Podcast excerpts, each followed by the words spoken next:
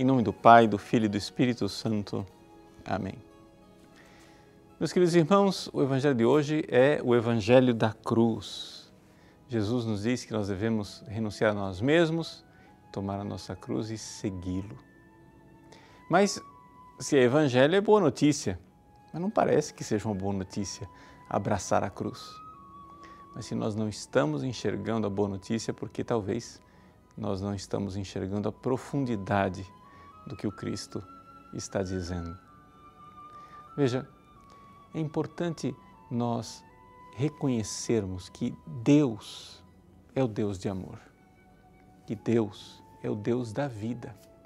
Mas o que acontece é que o inimigo, Satanás, nos apresenta um simulacro de vida, ou seja, um disfarce de vida, dizendo: venham comigo, aqui está a vida verdadeira. Onde está a vida verdadeira? A vida verdadeira está em buscar a felicidade nesse mundo. Isto é a verdadeira vida, isto é a felicidade. Pois bem, ele é o pai da mentira.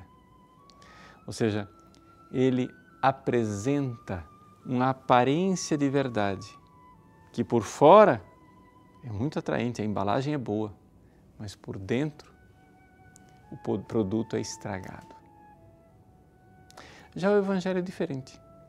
O Evangelho é o contrário. O Evangelho do Deus de amor, do Deus da vida, por fora, ele é aparentemente assustador.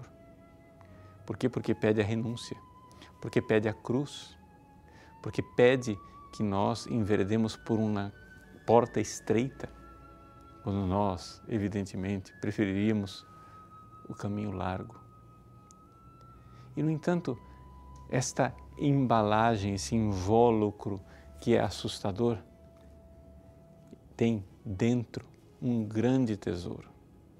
Sim, o reino dos céus é um tesouro escondido. E escondido onde? Escondido na fé. Então nós precisamos penetrar através da luz da fé e meditar sobre este Evangelho. O que quer dizer esse tomar a cruz? Jesus usa o tomar a cruz, o tomar a cruz é uma metáfora, uma comparação, que ele está explicando mais claramente quando ele diz: renuncia a ti mesmo. Ou seja, nós precisamos crucificar o homem egoísta, a mulher egoísta que está em nós. Se nós queremos amar, se nós queremos verdadeira vida. Existe dentro de nós uma espécie de parasita. Sim, um parasita que está sugando nossa energia. Como aqueles vermes, aquelas lombrigas que vão tirando né, as nossas energias, nós vamos ficando é, amarelos, abatidos, magrelos, é, completamente com o ventre inchado, disformes. Aquelas lombrigas vão parasitando, sugando a nossa vida. Tomar um vermífugo é morte, sim, mas é morte dos parasitas, não é morte para nós.